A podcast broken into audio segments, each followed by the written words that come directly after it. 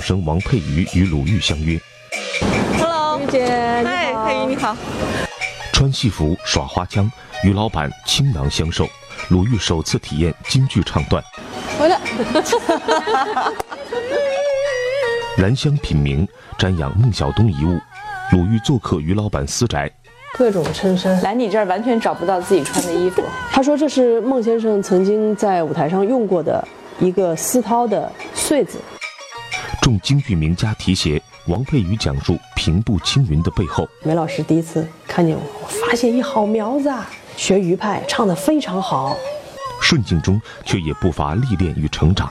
我亲历死亡了，我就送走我的恩师，他就看着我，眼睛没闭就断气。所有事都处理完了以后，我发现啊，这样一个人离开了，你会觉得那种翻江倒海的那种感觉才才才涌上来。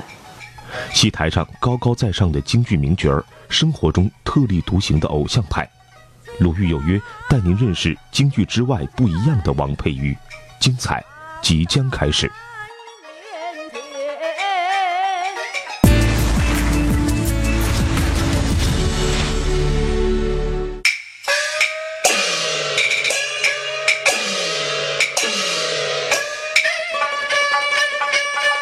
王佩瑜，她是京剧第一女老生，她是京剧余派老生第四代传人，他被誉为当代孟小冬。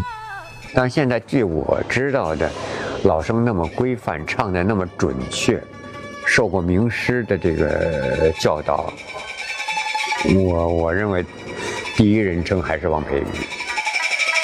她是幼年成名的童星，她是少年破格被戏校录取的奇才，她是建国后。第一位京剧女昆生，却被众名家提携，这是同行们无比艳羡的机遇。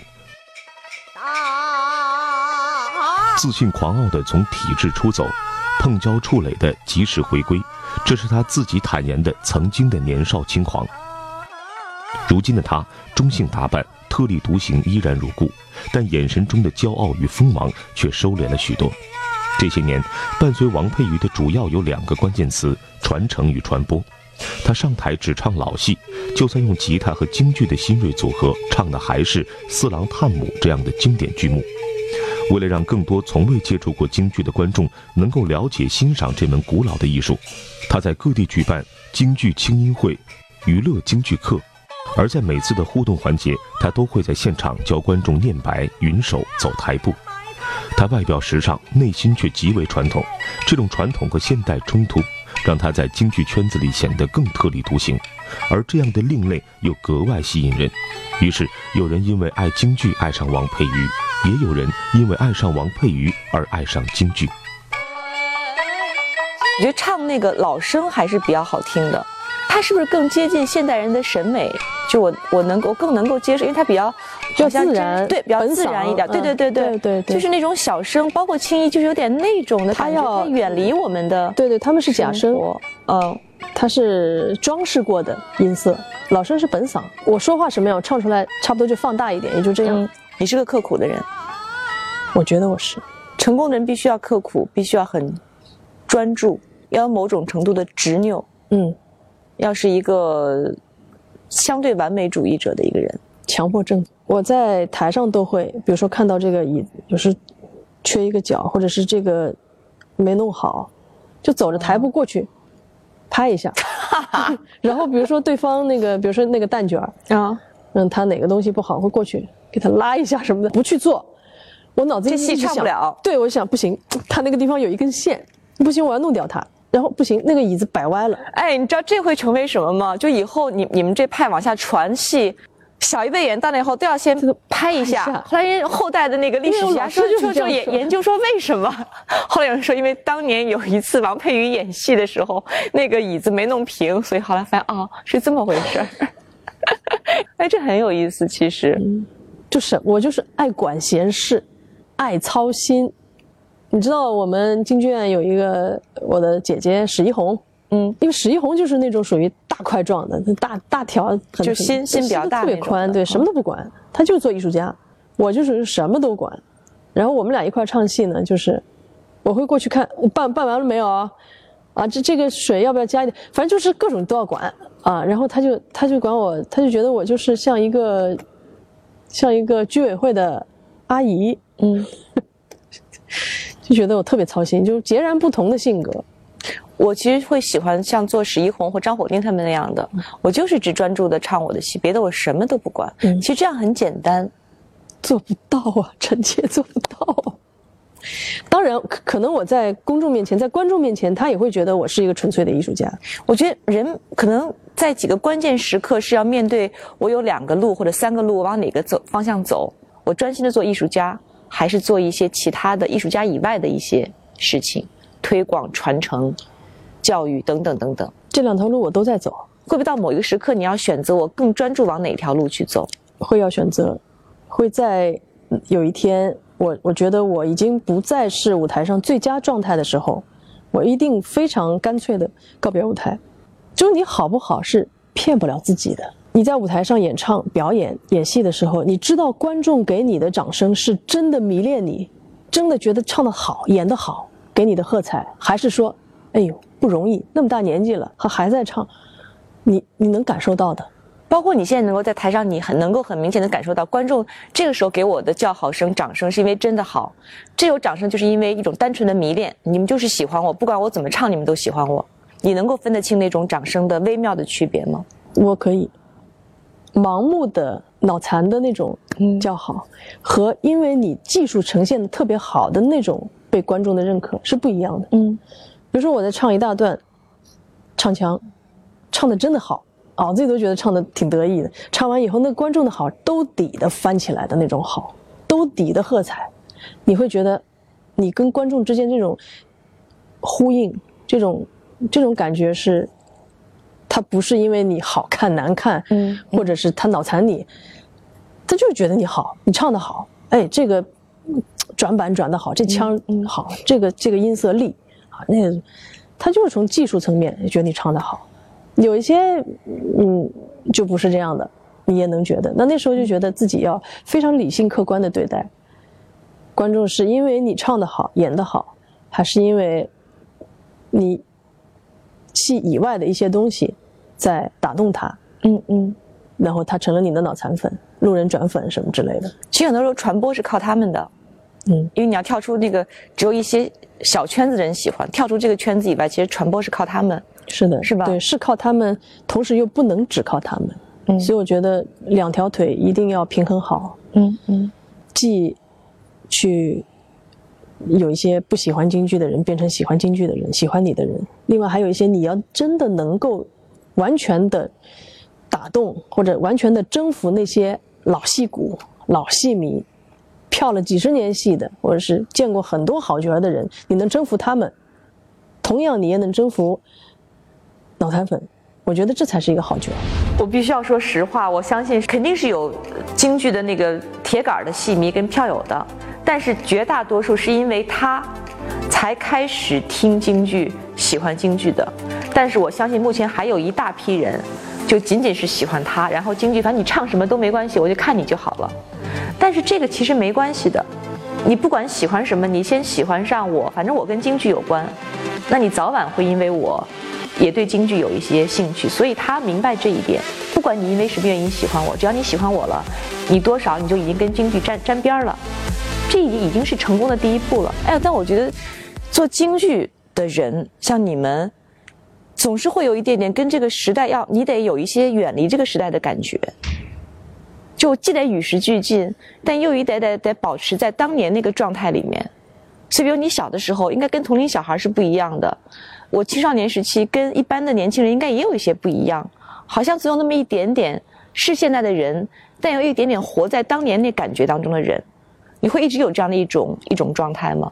会的，这个是时刻要提醒自己的。这个状态是最好的状态，就是你是个现代人，你活在今天，但是永远不要忘记。你今天所有的艺术，你的传承是从那个年代过来的。嗯，然后我特别相信一点，就是作为我们这种传统艺术的人来说，切记切记，不能太走红，不能太红，曝光率不能太高，绝对不要轻易去和娱乐打交道。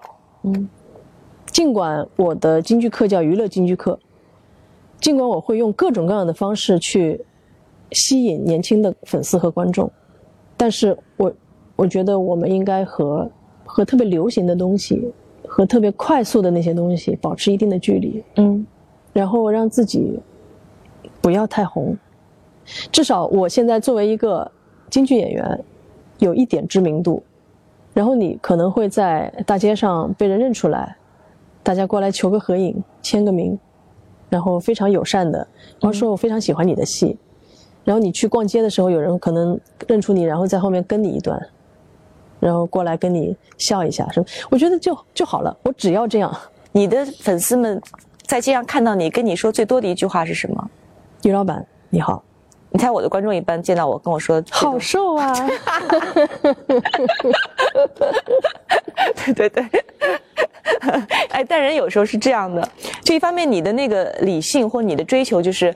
我做这一行，我不能太红，太红是不好。但人内心总会有一种小孩那种小的成就感或者虚荣心。就如果我我其实我再那样的话，我可以更红，是可以的。还有很多时候，你总会有名和利来诱惑你。佩瑜，如果你做这件事情，名和利会很大很大。你再淡定，总会在某一刻内心会有一些犹豫摇摆一下。你有没有这样的时候？当然有。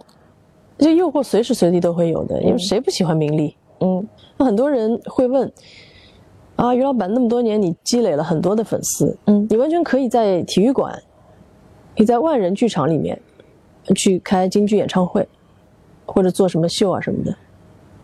嗯，我就跟他们说，我宁可在三百人的剧场演五十场，我都不会在几万人的这个场地里面去演一场。我们这种艺术更需要非常扎实的。口口相传的，对，一点一点一点去渗透，而不只是一个事件，去炒作，我同意，去包装，没有任何意义。那天他们有人说了一句话，我特别认同，就名利和利面很重要，名能带来利，但利真的不能带来名。对，而且其实最终我觉得名是更重要的。对，我觉得就应该努力做事，嗯，完成自己的理想，嗯然后成就更多的人。嗯。那名和利就会跟着你来呀。对，因为名主要是口碑嘛，我觉得口碑其实是特别重要，很重要的，特别重要。你会意识到你未来是怎样的吗？我觉得我会，最终还是会走到幕后去操盘，去去做很多跟市场有关的事情，跟这个大的事业有关的事情，而不仅仅自己继续唱戏。我去年做了一个小剧场京剧的制作人，嗯，我觉得我做的非常好。二零一五年，王佩瑜首度担任小剧场京剧《十两金》的制作人，从台前的名角儿转身成为幕后的推手。这出戏也是上海首届小剧场戏剧节唯一的违约作品，演出大获成功。戏台上一生一丑，一桌二椅，以京剧最写意的面貌来呈现。虽是新人新戏，却被观众赞为有股子老戏的意境。而这股熟悉气质的背后，少不了王佩瑜前前后后忙碌的身影。他协调灯光、舞美、服装、音乐，连一个点心包袱的道具也亲手制作，可谓事无巨细，一一打点。有人说他不安分，荣誉和票房都有了，为何不像当今的大多数角儿和老一辈艺术家一样，专心只做艺术？对此，王佩瑜却乐此不疲。就是你在角色上的这种转换，会让你。觉得生生活是如此的有趣，嗯，工作是如此的有趣，因为你做角儿，当明星当主演的时候，你可以提要求，我要这个，我这个不舒服，你给我换掉。至于怎么换，跟我没关系，嗯。但你要当制作人，就是行吗？这样不行，好，我来处理，处理到你行为止。我要做的事情就是要让这台戏最完美的状态呈现在舞台上，在规定的预算里面。把这个戏做出来，做到最好。可是这一部分会不会改变你的那个气质，让你变得不优雅了，让你变得就没那么角儿，没那么仙了？会会会有一些婆婆妈妈非常忙乱，比如说接待媒体、开发布会、写文案，然后各种吵架、拉拉杂杂、婆婆妈妈的事情，椅子、呃什么桌子、衣服、扣子，什么事你都要管，还能优雅吗？当然不会有人因为我做了这个戏的制作人来喜欢我，嗯。不会，但是我可以因为我做这个戏的制作人，而这戏里面的两个主演拥有了更多的粉丝。嗯，我觉得这不是比别人喜欢我更好吗？嗯，所以目前我做这个事情，做制作人的事情，我自己还是愉快的决定，觉得我自己是个票友，嗯，是个业余的，虽然事情做的很专业，分角圆都算得很清楚，我要锻炼自己有这个能力，我不做是我的选择，但是我要会做，嗯，你其实挺适合做一个京剧的一个像教育家一样，就是。你是能够讲的，你是能够教的。我适合这种推广，嗯，做传播，嗯。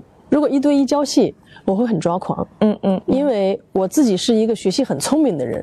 如果遇到一个，我能够明白，啊，就跟你说，你为什么没有为什么，就是就这样，你给我唱，唱不出来，我就我就觉得没没辙了。所以这样的人当不了老师，嗯嗯。所以这些年我做了很多的努力，都是在做开拓市场的事情。我唱戏还是老戏呀，还是传统骨子老戏啊，嗯。并没有在剧目，并没有在舞台呈现上做太多的改改革，没有改革，完全是传承。我们要让更多的不听戏的人走到剧场。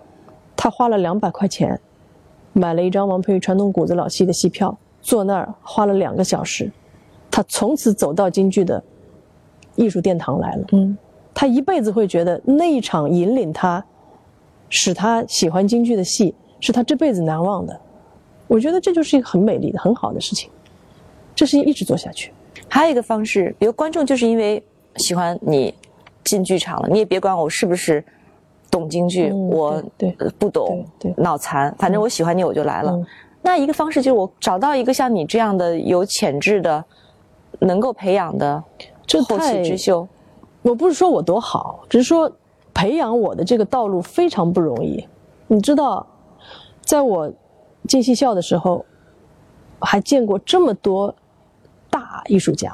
我的恩师王思吉老师，那都手把手在旁边喂着，一直把我送到剧团。我们的老校长王慕云老师，吃喝拉撒所有事儿都管。嗯，在学校里天天陪着我睡觉，看着我午睡。早上我们练功，王校长就跟着我们坐在旁边看我们练功。然后每一周都会有实践的演出、实习演出，这样的状态，经过了九年、十年的磨练，一百多个人才出一个王佩瑜。在我的成长道路上，我觉得充满各种幸运和偶然，没法复制。即使找一个资质差不多，拿我那套东西全部给他再走一遍，未必有嗯今天我这样的一个状态。成功基本上无可复制，王佩瑜就是一个当年是个神童，然后这一路被大师提携，然后有各种各样的机会，他本身具备那种真的是非常高的那种天分跟素质，这一切内因外合全部都都具备，天时地利又处于这样的一个时代，很难再复制。我觉得未来会有像他一样的神童，但可能那个时候的条件。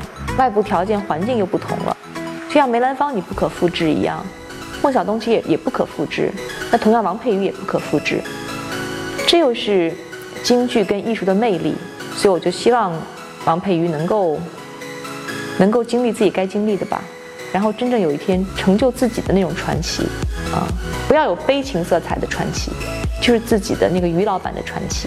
几个问题，一般的嘉宾都要问一下，就是跟自己对话。过去的自己，现在的自己，将来的自己。我觉得是《搜狐救姑》这个戏，嗯，因为这个这个戏本身对我的成长道路上，它是有一定的意义的。首先就是在我刚刚开始接触京剧的时候，我的启蒙老师范世仁先生就给给了我一套余淑妍的十八张半磁带。还有一个磁带是孟小冬的《搜狐旧屋》的现场录音，嗯，那我就是每天听着《搜狐旧屋》入眠，然后呢，因为他那个是现场录音，你会在这个录音当中听到观众的叫好声，嗯，疯狂的喝彩。当时就觉得，如果有一天我能够成为孟小冬这样的角儿，我能够在台上演出的时候，底下观众是这种反应，我这辈子我就觉得满足了，嗯，所以这个。录音带给我的那种气氛、那种氛围是非常让我迷恋的。我觉得这就是我要的一种状态。那然后就带着这样一种梦想，到了进入了这个戏校，然后开蒙戏也是这个戏，嗯，后来得奖，少年什么新苗杯，然后到全国电视大赛，所有的重大奖项都是这个戏。然后到了二零一零年的时候，我又用呃《搜孤救孤》和马派的《赵氏孤儿》进行了融合，创作了一出我自己严格意义上来说我自己的一出新作品，墨本丹青版的《赵氏孤儿》，就是脱胎于《搜孤救孤》。嗯。所以这戏一路走来到现在，这个戏对我来说是一直陪伴着我的剧情。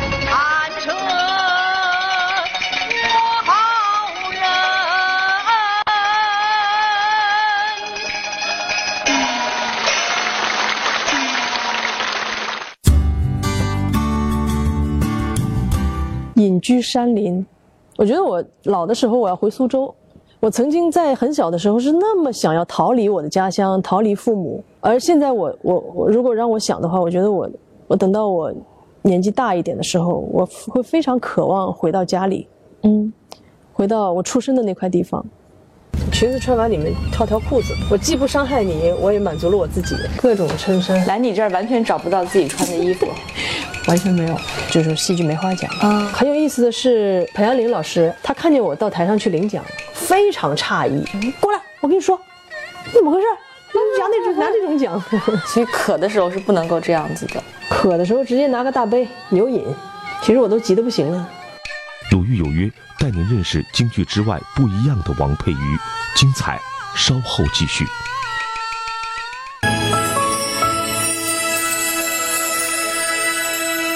作为京剧第一女老生的王佩瑜，台上的她以女儿之身演绎着历史上叱咤风云的王侯将相、英雄豪杰；台下的她年轻、个性、帅气、时尚又不拘一格。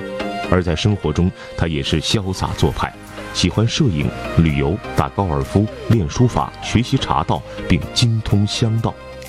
为了进一步了解生活中的于老板，展示出立体而多面的王佩瑜的形象。访谈结束后，主持人鲁豫决定跟随王佩瑜到他家里一探究竟。你跟你爸妈住一起在上海？对他们住在我这儿，他们就在各种管你，肯定。他不用管，他在那待着，你就你就抓狂了呀。然后一天三顿饭，他吃你也必须得吃，我就我一天就吃一顿，你不吃就你是不是病了？你是不是你是不是哪不舒服？我妈就小时候就想塑造我，啊，然后就各种给我穿裙子，各种打扮，各种蝴蝶结，各种啊。我说你打扮你打扮你的，我我就弄我的。裙子穿完里面套条裤子，我既不伤害你，我也满足了我自己。那你上学同学会看你会觉得？我才不管呢，特奇怪。嗯，我才不管呢。好，到走走走走，这边。您好，您好，阿姨您好，这是这我妈，阿姨您好，哎师傅您好，师傅您好，真人比那个镜头漂亮啊，谢谢您，这个花可能不是我慢点啊，我们这个墙有点毛，我有种要唱戏的感觉了，清嗓子。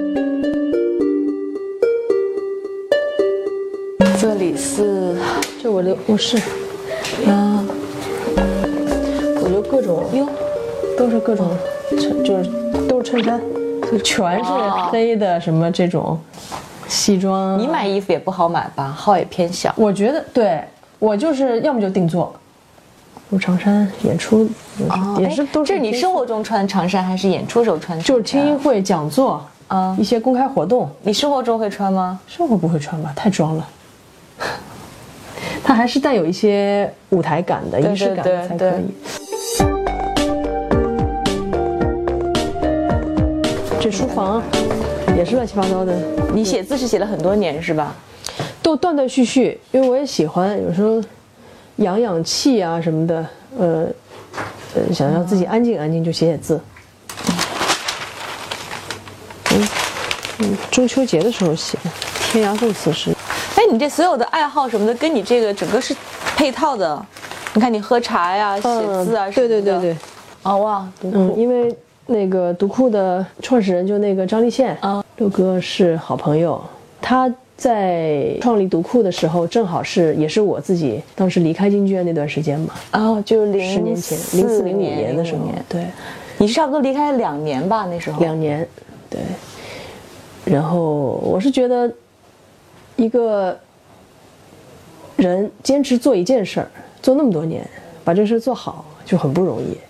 这边是李敖这个全集，这也是十多年前刚出这全集的时候买了一套。嗯，李敖也算是我青少年时期的一个就启蒙人吧，某一些世界观还有一些思想上，他他给我给我很多启示。嗯，这是我就特别不喜欢。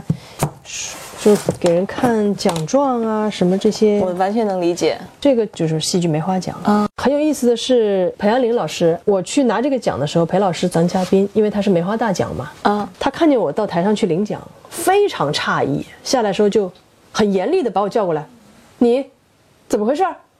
啊，我说先生怎么了？你怎么能来拿这种奖呢？过来，我跟你说，你怎么回事？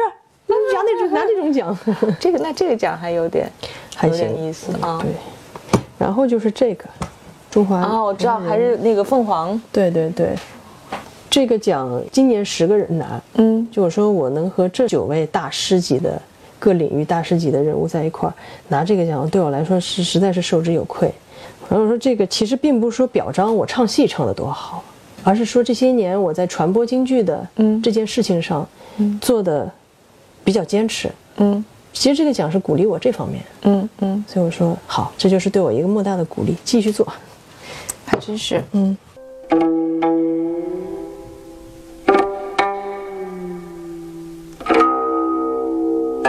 你喝茶喝多少年了？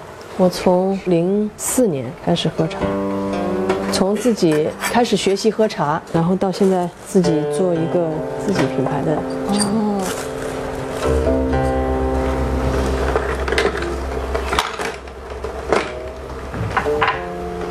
所以你没有特别急的时候哈，你会有特别急的时候。特别急，我就是急，所以我就得喝茶，闻香。闻香不是也是特别慢吗？嗯。总之就是让自己静，定下来，安静下来，然后就会有很多好的想法。然后还有一些高人说啊，可以打打坐呀。打坐的时候不行，我试过，就脑子里面疯狂的在想各种各样的事。对对，不打坐的时候还挺安静的，一打坐，呱就开始了。对对对。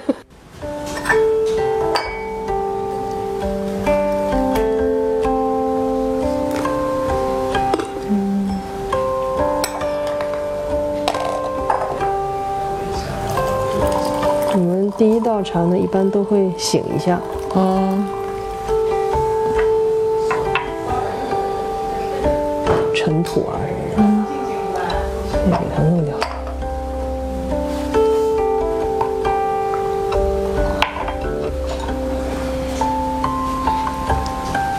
所以渴的时候是不能够这样子的，渴的时候直接拿个大杯牛饮。所以我我这样的人就，所以这种东西都不属于特别着急的人的事儿，不属于这些人。嗯。其实跟你的那种基本的冷暖需求是无关的，就你不是因为渴才喝的，对对，就是因为要装，也不是，仪式感是很重要的，是的，仪式感是非常重要的。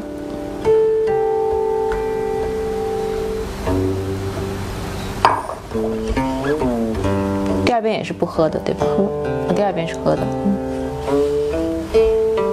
没有什么需要转几圈什么，不用转，就。其实我都急得不行了，但是也不能让自己马上。我还行。我生活中是一个不喝茶，我生活中是个特别欠缺仪式感，我也不写字，我我的意思不写毛笔字。呃，我生活可能是偏西化的一个人，偏西化、偏简单、偏粗糙的一个人，所以他这一切反而是跟他那个戏是吻合的，是我觉得是我我会欣赏。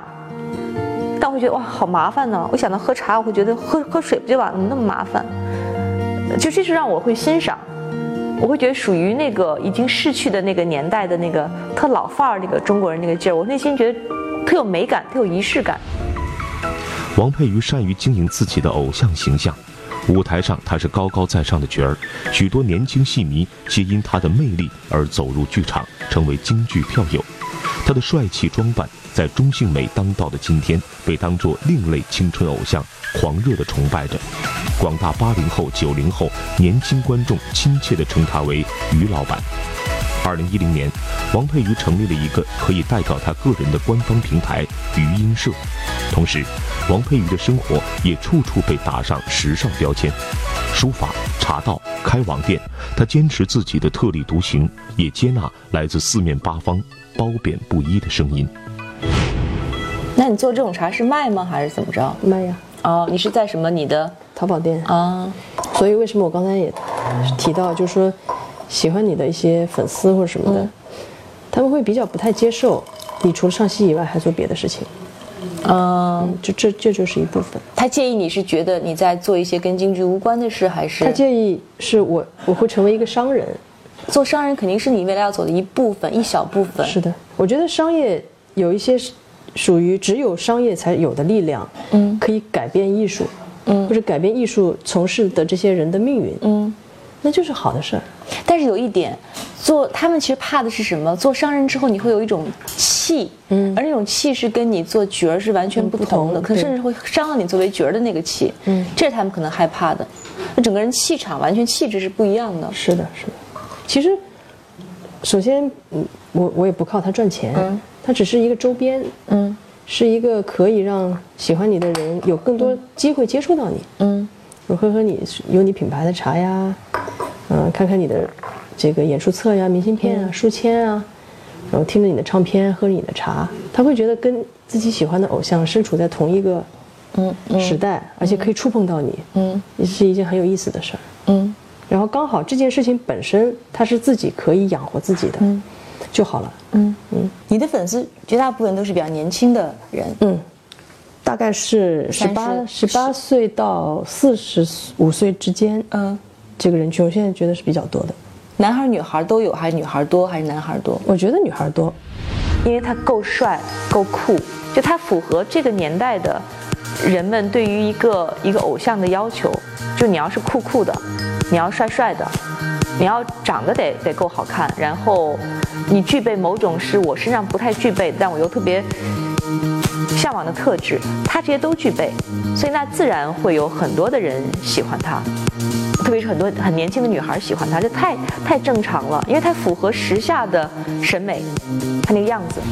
你平常怎么样保持跟你粉丝之间那种特别微妙的距离，就既让你们觉得我是可以接近的，但是又是保持一段距离的，就是还是有一些不可以。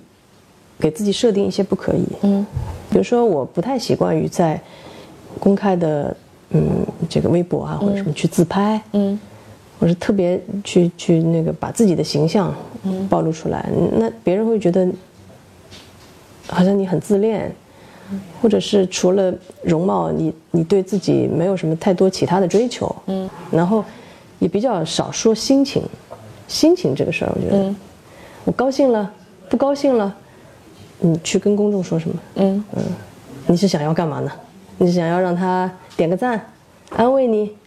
对啊，是啊，对吧？可能就是希望获得。我不想获得，所以就不需要。然后反而就大家会猜，猜猜猜猜猜，嗯，到底是高兴还是不高兴？或者什么？我基本上跟观众没有太多的交往，我会觉得不知道为什么会觉得有一些呃害怕，还是我怕我自己。真实的样子，或者是你其实你可能不太喜欢或不接受的，反正总而言之，我会保持一段的距离，我觉得那样比较安全。三个字，没必要。嗯，就是没必要。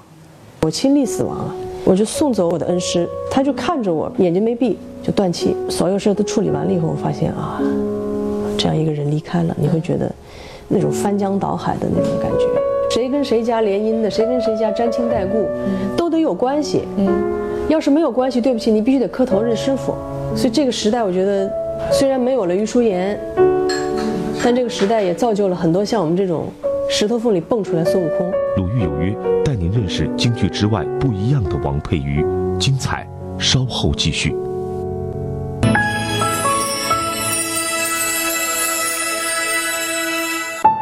唱老生的女生乐观的悲观者激越的冷静分子邋遢的洁癖患者随性的素食主义温和改革积极保守一老一幼一雅一俗。有人叫我于老板。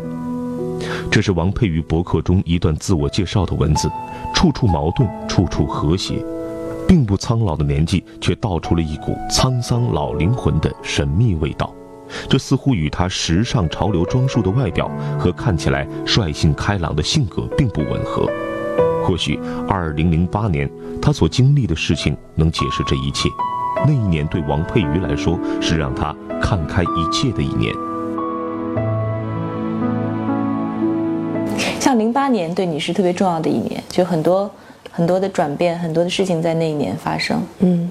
那一年是不是发生了很多的事情？对你来说，很多的事情，比如说老师的故去，老师的故去，对，然后我们又是我知道那年地震啊，各种的，对啊，我就对着电视机啊哭啊，就觉得，但我总在我我我我是猜测，我个人就是我会敏感的猜测，就那年你个人情感肯定会经历过一些什么，或者你个人的故事当中，在那一年应该发生，所以可能内外都加在一起，在那一年发生，应该是有，而且那一年三十岁嘛，嗯，我正好三十岁。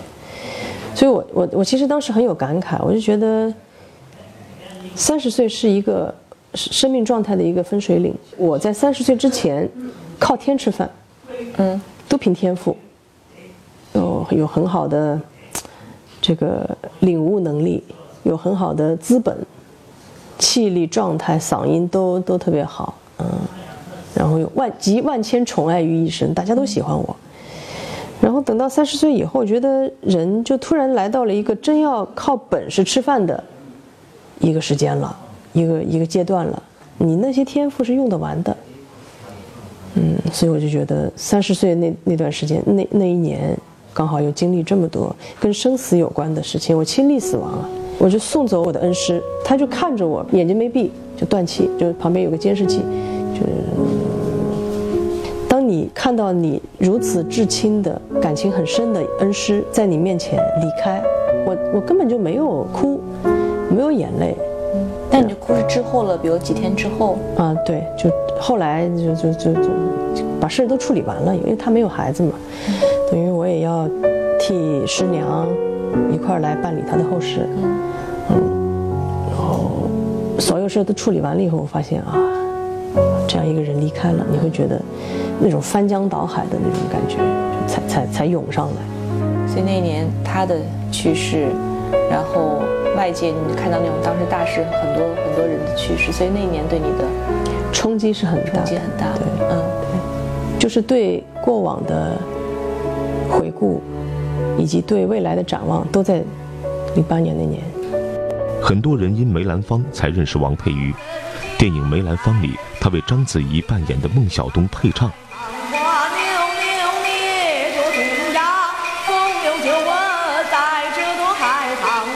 但作为新中国成立以来专业戏校培养的第一位女老生，王佩瑜三个字在中国京剧界早已深入人心，而为她铺路的不乏京剧界泰斗名师。其中就包括在电影中与王佩瑜重现了梅梦之好，为黎明饰演的梅兰芳配唱的当今梅派掌门梅葆玖。